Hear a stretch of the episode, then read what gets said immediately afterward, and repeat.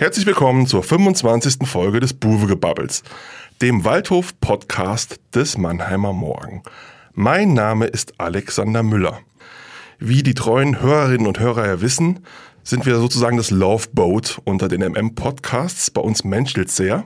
Und deshalb begrüße ich jetzt auch am Telefon einen ähm, Menschen, der mir sehr am Herzen liegt und der aus Münster zugeschaltet ist. Mein lieber Kollege Marc Stevermühr. Hallo Marc. Hallo Alex, was für eine warmherzige Einladung. Ähm, da möchte ich doch gerne äh, häufiger dabei sein. Das ist ja erst mein zweiter Besuch hier bei Dein, euch. Zum zweiten Mal bist du beim, beim Buwe-Gebabbel dabei. Beim ersten Mal hast du dich ganz anständig geschlagen. Ich kann mich erinnern, auch es gab viele Reaktionen von deinen Freunden, die, die dein Outing in Sachen VfB Stuttgart ganz witzig fanden, dass du äh, Sympathisant vom VfB bist. Das ist aber auch schon ein bisschen länger her, als du dabei warst, ja? Ja, irgendwann Anfang letzter Saison, glaube ich. Ja. War es nicht sogar nach dem Auswärtssieg in Münster? Das weiß ich jetzt ehrlich Das gesagt nicht könnte genau. sein, das könnte sein. Ja, vielleicht sollte man kurz erklären, äh, warum du heute äh, dabei bist. Der liebe äh, Kollege Thorsten Hof, der friert ja jetzt im Moment im Urlaub an der Nordsee, an der deutschen Nordsee. Ich hatte am Samstag die Taufe von meiner wundervollen Tochter Liv und deshalb hast du deine Premiere gefeiert in Blau-Schwarz diese Saison. Im Auswärtsspiel bei Viktoria Berlin warst du im Einsatz und hast natürlich gleich kolossal versagt. Ja? Das muss man einfach mal sagen. Wie konnte das denn passieren, Marc? Ja gut, ähm, da könnte ich ja jetzt einfach mal äh, meine Verantwortung äh, gleich an Timo Königsmann weitergeben. Ähm, in der 89. Minute ähm, sich so ein Ding zu fangen, ist natürlich denkbar bitter. Ähm, sehr unglücklich gelaufen für den Waldhof, sehr, sehr unglücklich das ganze Spiel dann insgesamt für den Waldhof gelaufen. Ich persönlich fand, wenn wir jetzt mal direkt aufs Spiel eingehen, dass es ein sehr, sehr attraktives Spiel war für, für den Zuschauer. Es gab sehr viele Torszenen auf, auf beiden Seiten.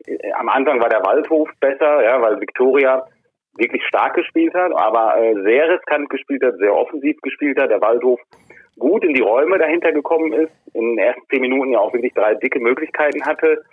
Danach haben sich wirklich diese Ballverluste geholfen. Das ist ja auch das, was Trainer ähm, Patrick Klöckner überhaupt nicht gefallen hat, ja, dass, dass seine Mannschaft trotz der vielen Tormöglichkeiten den Ball zu oft, zu leichtfertig hergeschenkt hat. In der, in der Schlussviertelstunde ist es dann ja nochmal passiert. Ähm, dann sagt ja auch äh, Jesper Verlat zu Recht, dass man da ums Tor gebettelt hätte, was auch stimmt einfach.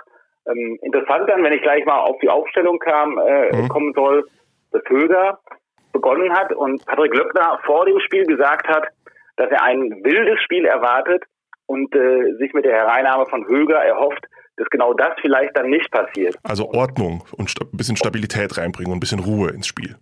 Aber genau das ist ja dann nicht passiert. Ne? Also es war dann halt wirklich dieses im Vorfeld vielleicht befürchtete wilde Spiel und genau das ist 45 Minuten lang bis zur Halbzeit auch erstmal rausgekommen. Jetzt äh, bei Viktoria Berlin wurde ja auch im Vorfeld viel diskutiert. Die sind ja unfassbar gestartet als Aufsteiger, sind jetzt auch wieder Tabellenführer. Wenn man das mal kurz abhaken wollen, was, was ist da dein Eindruck? Man hat ja immer gedacht, das ist so eine Eintagsfliege, die legen jetzt einen guten Start hin und werden dann äh, sich irgendwann mal wieder hinten einreihen, weiter hinten einreihen. Glaubst du, dass die sich äh, da ganz oben festsetzen können? Also ich werde jetzt den Teufel tun und sagen, ähm, dass sie äh, zum Beispiel Tim Walter Fußball spielen. Aber äh, du weißt, was ich damit meine. Ja. Es, es ist brutal attraktiv, das muss man einfach sagen. Ja? Also was sie nach vorne machen, was sie nach vorne kreieren, wie viel, wie viel Risiko sie gehen, wie hoch die Außen stehen, wie früh sie pressen, wie intensiv sie vorne anlaufen. Ähm, das ist wunderbar anzugucken. Das muss man wirklich sagen, wenn man das so durchziehen kann sind sie zwangsläufig auch eine Mannschaft. Ich glaube, das hat es häufiger gegeben, dass ein Aufsteiger eine sehr gute äh, erste Drittliga-Jahr gespielt hat, äh, Ja. unter anderem ja auch der Waldhof. Ich Mhm. traue dem das zu. Ja? Ähm, nach hinten ist es nicht so stabil, muss man auch ehrlicherweise sagen. Ja. Ähm, das hat der Waldhof auch gut, gut gezeigt, die, die Schwächen, die halt in so einem System begründet liegen. Aber grundsätzlich traue ich der Viktoria wirklich viel zu, muss man sagen, weil es einfach schön anzusehen ist, was die spielen. Kommen wir auf den Waldhof. Die äh, englische Woche ist ja jetzt vorbei. Es gab den 3-2-Sieg bei Viktoria Köln, dann das äh, furiose, doch furiose 5 zu 0 gegen Meppen und jetzt halt wieder diesen Rückschlag. Weil wir haben jetzt äh, sechs Spieltage, zwei Siege, zwei Remis, zwei Niederlagen stehen beim SVW zu Buche. Das ist genau das, was es ist. Es ist nämlich Mittelmaß, Platz 12. Was glaubst du, ist, ist der Tenor vielleicht, den man jetzt aus dieser ersten Saisonphase mitnehmen kann? Ähm, es sind gute Ansätze da, aber für nach oben, ganz nach oben, fehlt dann halt noch ein bisschen was? Ja, würde ich sagen. Also ähm, wenn ich wenn ich jetzt die ganzen Spiele sehe, würde ich sagen, dass, dass, dass dem so ist. Finde, dass aber trotzdem in den letzten drei Spielen die Tendenz nach oben gegangen ist, dass die Richtung stimmt. Auch wenn Patrick Löckner mit dem Spiel am Samstag nicht zufrieden war. Ne? Aber es war ein starker Gegner, das kommt auch dazu. Ja. Äh, Habe ich gerade erklärt.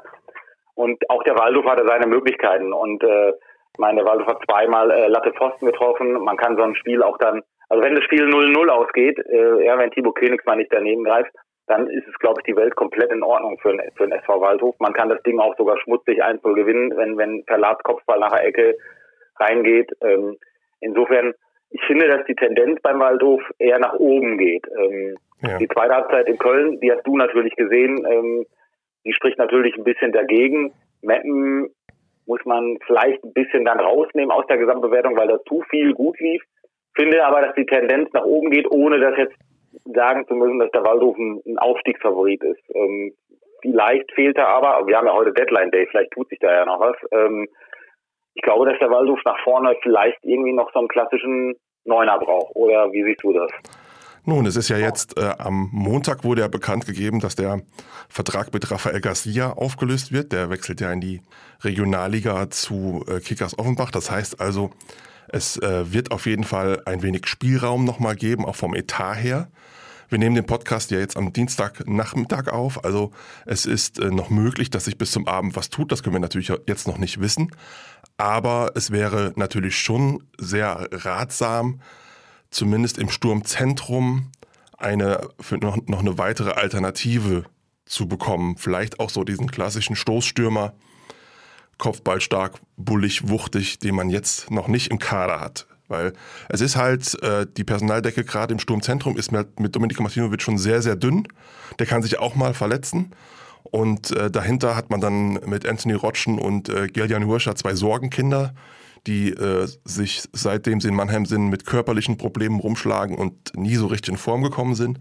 Von daher ist da gewiss noch was nötig, ja, man, wenn man wenn man dann ganz oben angreifen möchte. Also ich auch so. 60 hat ja so ein Mann wie, wie Mölders. Ich denke, wenn man wenn man aufsteigen will, brauchst du eigentlich irgendwie einen Mann, der dir 15 ja. bis 20 Tore schießt. Ja.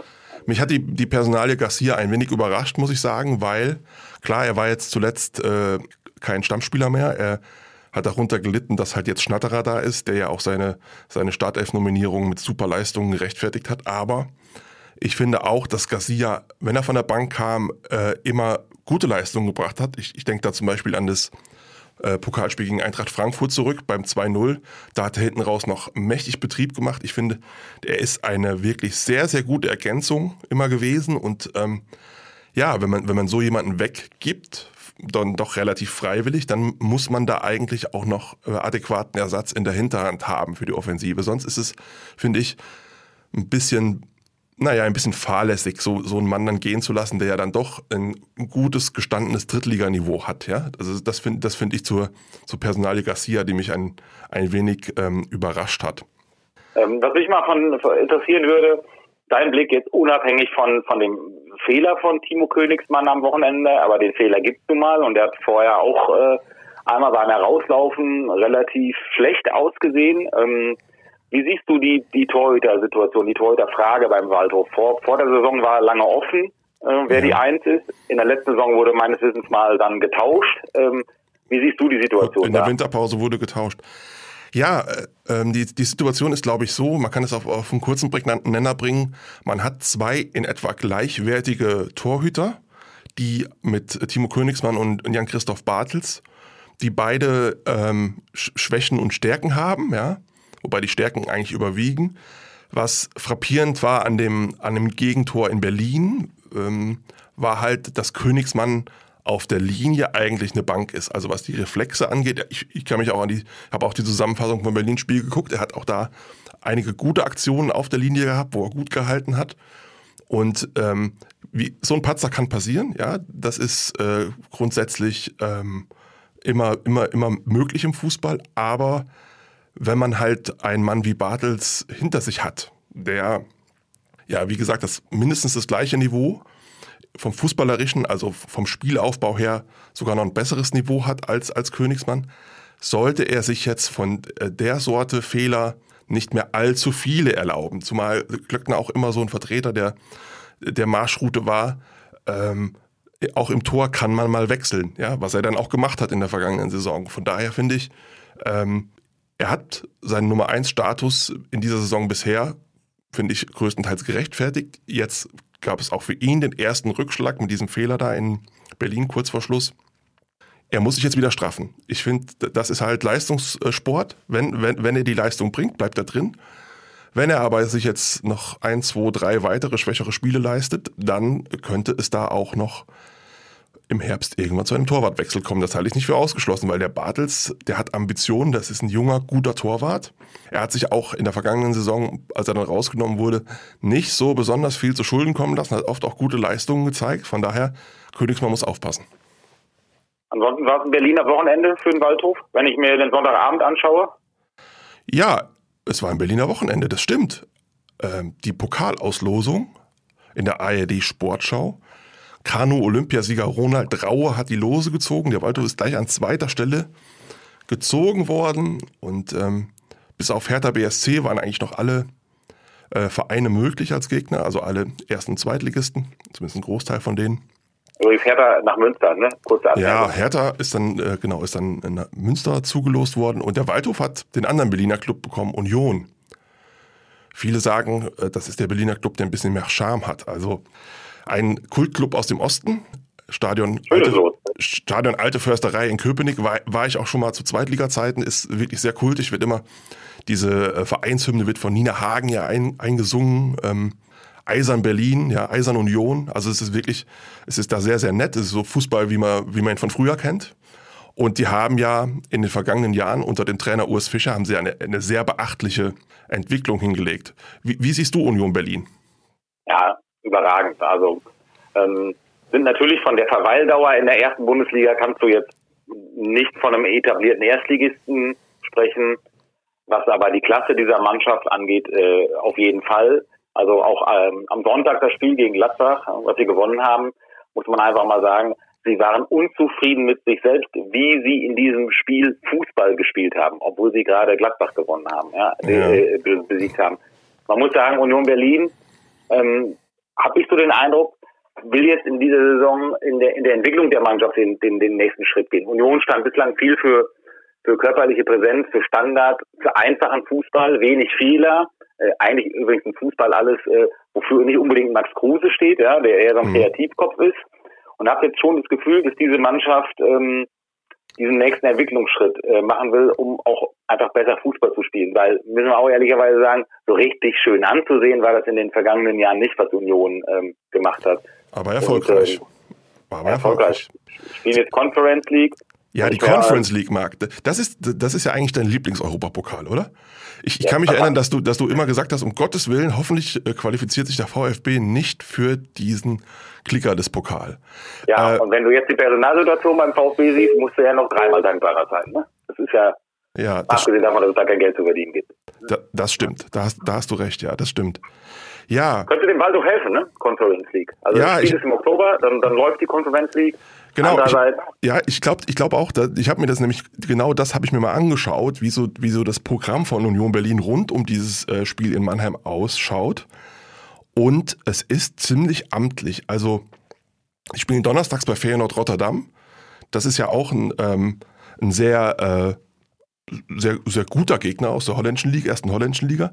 Dann geht es zum VfB Stuttgart. Da können sie eigentlich gleich hier unten im Südwesten bleiben äh, an dem Wochenende danach. Und dann steht dienstags oder mittwochs das Pokalspiel in Mannheim an, worauf das Highlight folgt, ein Heimspiel gegen den FC Bayern. Wenn man sich dieses Programm jetzt mal so anschaut, das sind ja dann vier Spiele innerhalb von, von irgendwie zehn Tagen. Das ist vielleicht die Chance für den SV Waldhof, dass genau bei dem Spiel dann die Konzentration vielleicht nicht ganz so hoch sein wird. Man hat zwei wichtige Spiele in der Bundesliga, man hat dieses Europapokalspiel bei einem äh, prestigeträchtigen Gegner und dann muss man halt diese Pflichtaufgabe in Mannheim erledigen. Was da wird es ja wahrscheinlich voll werden und viele Auswärtsfans werden vielleicht unter der Woche auch nicht mitkommen und dann sind 10.000 Mannheimer da und die werden die Mannschaft nach vorne peitschen. Was denkst du, könnte das ein Faktor geben, dieses Programm, was Union zu absolvieren hat? Ist ein Faktor, absolut. Ist, ist ein Faktor. Nichtsdestotrotz, wie ich eben bei Union sagte, wir können diese Auslegung der Conference League überhaupt nicht abschätzen. Grundsätzlich, wie ich eben sagte, Union ist echt eine Mannschaft, die macht wenig Fehler. Das, das, äh, das könnte dann auch schwer für den Waldhof werden, ja, weil, weil diese Mannschaft wirklich sehr gut harmoniert und ähm, ja. wenn ich mir jetzt gucke, was, was die in der Breite gemacht haben, sie haben es nie wieder wirklich schlau gemacht, für wenig Geld, ähm, viel in die Breite getan, ja. Also man hat Timo Baumgartel geholt, alles erfahrene Bundesligaspieler, Östunali, Vogelsammer, Kedira äh, und Schipke, alles ablösefrei, ja. Für, für kleines Geld jetzt Müllwald aus, aus Bremen. Mhm. Die haben auch mittlerweile echt eine gewisse Breite im Kader. Also du meinst, die könnten dann auch mal aus der zweiten Reihe jemanden bringen und der wird auch funktionieren in Mannheim. Ja, also ja. Ich will, mir, will mich jetzt nicht unbeliebt machen, wenn ich zum zweiten Mal hier bin, aber so, eine, so ein schmutziges 1-0 nach dem Standard, das wäre das klassische Union-Ergebnis in diesem Pokalspiel. Ja, genauso haben sie, glaube ich, auch in der ersten Runde bei Tükücü gewonnen. Drittligist, ja. Drittliga-Rivale von, von, Waldhof, ja. Wir werden sehen. Auf jeden Fall ist es, ich finde, das ist ein schönes, attraktives Los. Es ist, jetzt nicht so Kategorie traumlos, aber da kann man sich auf, auf, die Partie kann man sich trotzdem freuen. Das ist ein interessanter Gegner, ja, mit viel Tradition und ähm, auch einem sehr interessanten Trainer, wie ich finde, Urs Fischer. Also einer, wo man sich vorstellen könnte, wenn der mal bei einem größeren Verein anheuert, vielleicht würde das auch mal funktionieren, ja. Also, wir sind gespannt. Es ist ja noch ein bisschen hin bis dahin, 26. 27. Oktober. Ist ja noch nicht genau terminiert, wann es denn, wann es denn stattfindet. Aber was meinst du denn, in welchem Stadion wird das denn gespielt? Noch im Karl-Benz-Stadion oder steht da schon Neues neben der SAP-Arena? Ja, ich glaube, wenn, wenn es nach manchem Waldhof-Fan äh, gehen würde, könnt, sollte man dann schon in der schmucken neuen Multifunktionsarena 40.000 Mann äh, neben der SAP-Arena spielen. Aber ähm, zu dem Thema, da muss ich, glaube ich, die, äh, die Hoffnungen der Waldhof-Fans ein wenig äh, enttäuschen, weil ich, es ist ja jetzt, das Thema ist aufgeploppt, nachdem der Markus Komp, Geschäftsführer, bei einem Fan-Talk gesagt hat, auf die Frage geantwortet hat, spielt der SV Waldhof in zehn Jahren noch im Karl-Benz-Stadion? Hat er gesagt, nein. So, und dann, dadurch wurde das Thema so mehr oder weniger angeschoben. Und dann hat, äh, man muss ja wissen, es ist im Moment Wahlkampf.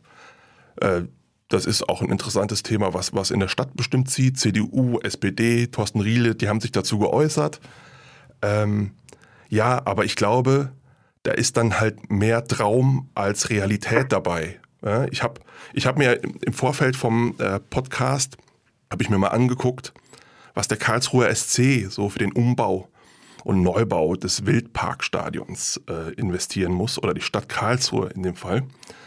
Und das ist eine Summe von 143 Millionen Euro. Ja, das ist erstmal das, was so die Hausnummer ist. Also irgendwie in einem Bereich, je nachdem, wie, wie schön du das machen willst, legst du da 100 bis 140 Millionen Euro hin. Und, ähm, das kann heutzutage gar nicht rechtfertigen, ne? finde ich. Nein, also. es ist, man, man muss halt einfach sagen, ähm, man, man, kann das, man kann das nicht rechtfertigen, auch wenn man ein großer Fußballfan ist und mit viel Herzblut dabei ist, ist es nur sehr, sehr schwer zu rechtfertigen, warum die Stadt Mannheim ähm, so viel Geld äh, in ein neues Fußballstadion stecken soll, wenn das alte ja doch noch halbwegs tauglich ist. Und ähm, zumindest für Zweitliga-Verhältnisse ist es ja jetzt ertüchtigt worden. Auch mit mehreren Millionen Euro ist, da ist jetzt eine Rasenheizung drin. Ich finde auch das Karl-Benz-Stadion hat auch ein, ein Flair. Also wenn man, wenn man, wenn ich daran zurückdenke, was jetzt äh, zum Beispiel bei den Heimspielen gegen Frankfurt und gegen Meppen, wie das Ding da gekocht hat, wie der Kessel gekocht hat. Ähm, es ist ein, ein, ein, schönes Fußballstadion. Es hat seine Schwächen. Klar, es ist in die Jahre gekommen, ist Anfang der 90er äh, fertiggestellt worden. Das ist natürlich nicht mehr alles up to date und dass der SV Waldhof ähm, gerne ein Stadion hätte, wo man mehr mit Logen machen kann, wo alles neuer ist. Das ist schon ein nachvollziehbarer Wunsch. Aber ob dafür der Mannheimer Steuerzahler ähm, bereitstehen sollte, wo es in Mannheim ja in der Tat auch viele, viele andere große Baustellen gibt, äh, wo man das Geld reinstecken könnte. Da mache ich dann, da, dann doch mal ein großes Fragezeichen dran. Ja. Es gibt ja immer dieses, dieses Märchen von nur wenn die Infrastruktur stimmt, dann schafft man auch diesen, diesen Schritt in die zweite Liga. Ich will jetzt nicht mit Münster nerven, hier ist dieses auch Thema, auch seit 30 Jahren steht immer noch kein neues Stadion. Ähm, aber äh, gucken wir uns doch mal Holstein Kiel an. Also was haben die bauen jetzt ihr Stadion um. Was hatten die denn bitte schön eine Bruchbude, oh ja? Bis, ja. bis vor einem Jahr. Und die sind von der vierten Liga bis hoch in die Spitzengruppe der zweiten Liga. Also bisweilen halte ich das auch für ein Märchen mit, äh, das Stadion ist die Grundvoraussetzung, um sportlich erfolgreich zu sein. Es hilft bestimmt, aber es ist garantiert nicht die Grundvoraussetzung. Das sehe ich auch so. Und ich meine, es wäre natürlich ein anderes Thema, wenn der SV Waldhof mal Richtung Bundesliga guckt. Ja, aber da sind wir ja jetzt mal mindestens noch fünf bis sieben Schritte von entfernt. Also da geht es ja jetzt erstmal darum, äh, überhaupt in die zweite Liga zu kommen. Das wird ja schwer genug, ja.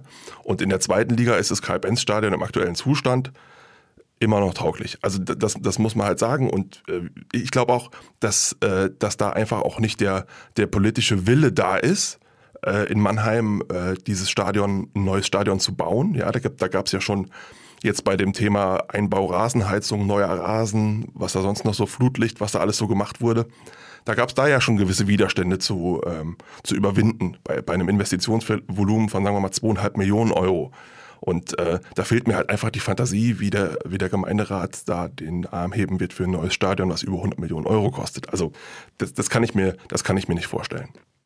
Ja. Kann ja auch schnell zu einem Millionengrab werden. Ne? Wir müssen ja, müssen ja nur ein bisschen rüber in die Pfalz gucken, aber ohne Häme natürlich. Ja, ja na, natürlich, das muss man halt sagen. Ich meine, ähm, man, man, kann sich auch die Frage stellen, ob, äh, ob der SV Waldhof, auch wenn er mal eine Liga höher äh, spielt, ob da ein Stadion in der Größenordnung von 40.000 Zuschauern überhaupt gebraucht wird. Ja, Das ist auch so eine Frage, die man sich stellen kann, wenn man jetzt irgendwie auf einen Zuschauerschnitt kommt wenn man mal die Zeit von vor Corona nimmt, von 10.000 bis 12.000. Das ist ja der aktuelle Schnitt, den der SV Waldhof da gehabt hat.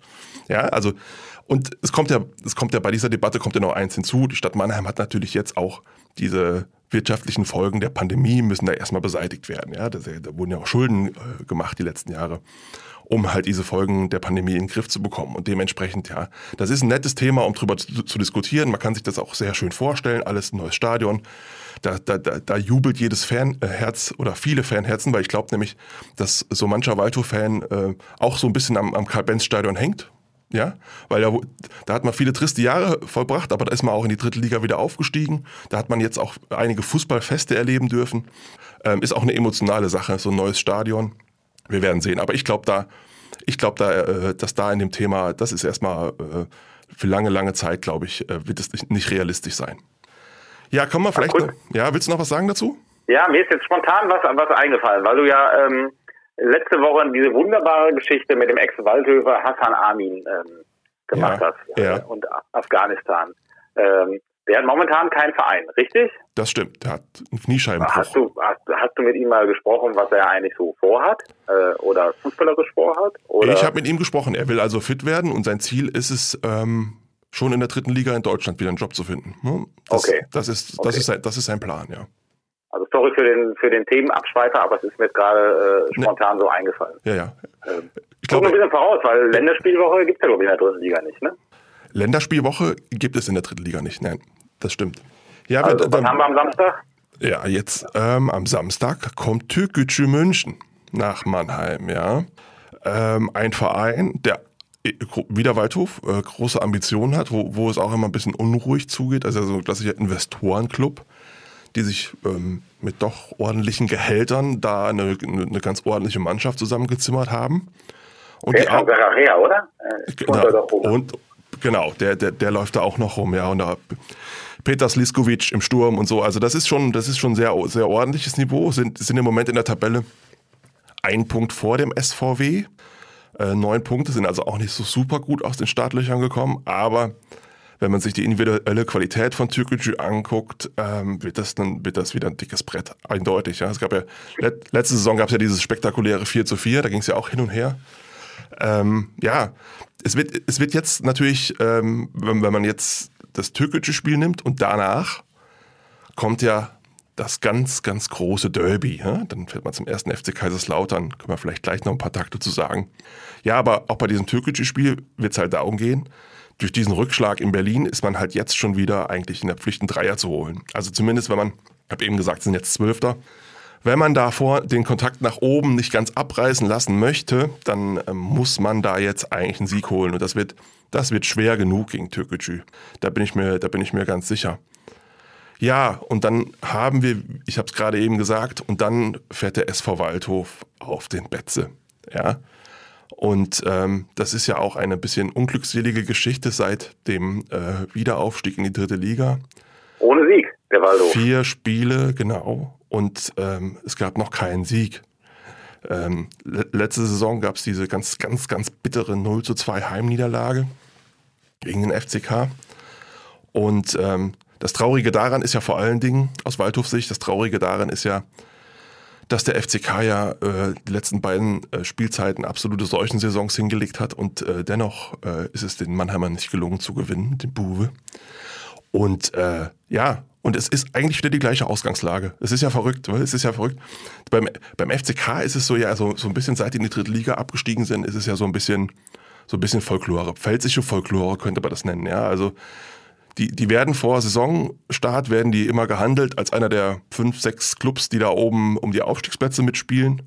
Und dann geht's immer in die Binsen. Ne? Also wir haben jetzt hier nach dem, nach dem 1-1 gegen Zwickau da, da haben sie sich da kurz vor Schluss noch den Ausgleich gefangen gegen Zwickau. Haben wir wieder das Gleiche gehabt. Die Fans waren wieder auf den Barrikaden, da wurde, da wurde geschrien und die Leute sind unzufrieden.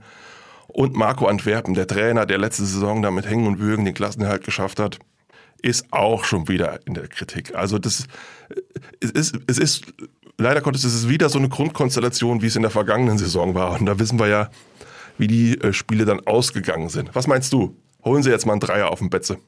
Ja, Waluk macht jetzt sechs Punkte, weil ich bin ja nicht mehr am Start. Ja, das, das stimmt allerdings. Das türkische Spiel werde ich noch machen und danach kommt der Kollege Hof aus dem Urlaub zurück. Dann äh, schicken wir den mal auf den Betzenberg da hoch.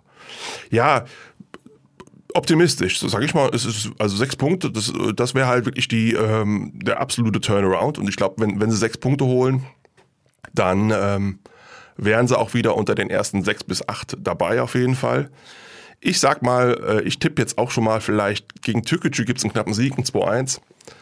Und ähm, auf dem Betze bin ich aber eher skeptisch, weil ja, irgendwie gegen Waldhof spielen die halt immer eine Klasse besser als vorher und nachher. Das ist, ist bitter für den Waldhof, aber ähm, die haben, wenn, wenn man zum Beispiel gesehen hat, wie sie gegen die Löwen, äh, Münchner Löwen 3-0 gewonnen haben, siehst du ja, dass da ja schon Potenzial schlummert, was aber irgendwie seltsamerweise nur selten freigelegt wird.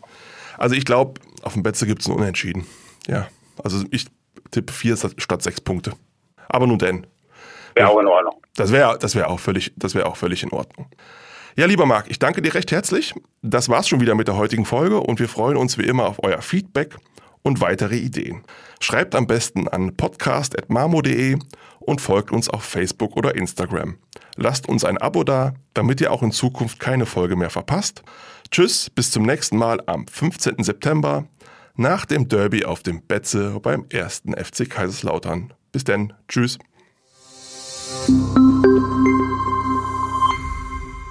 Ein Podcast des Mannheimer Morgen.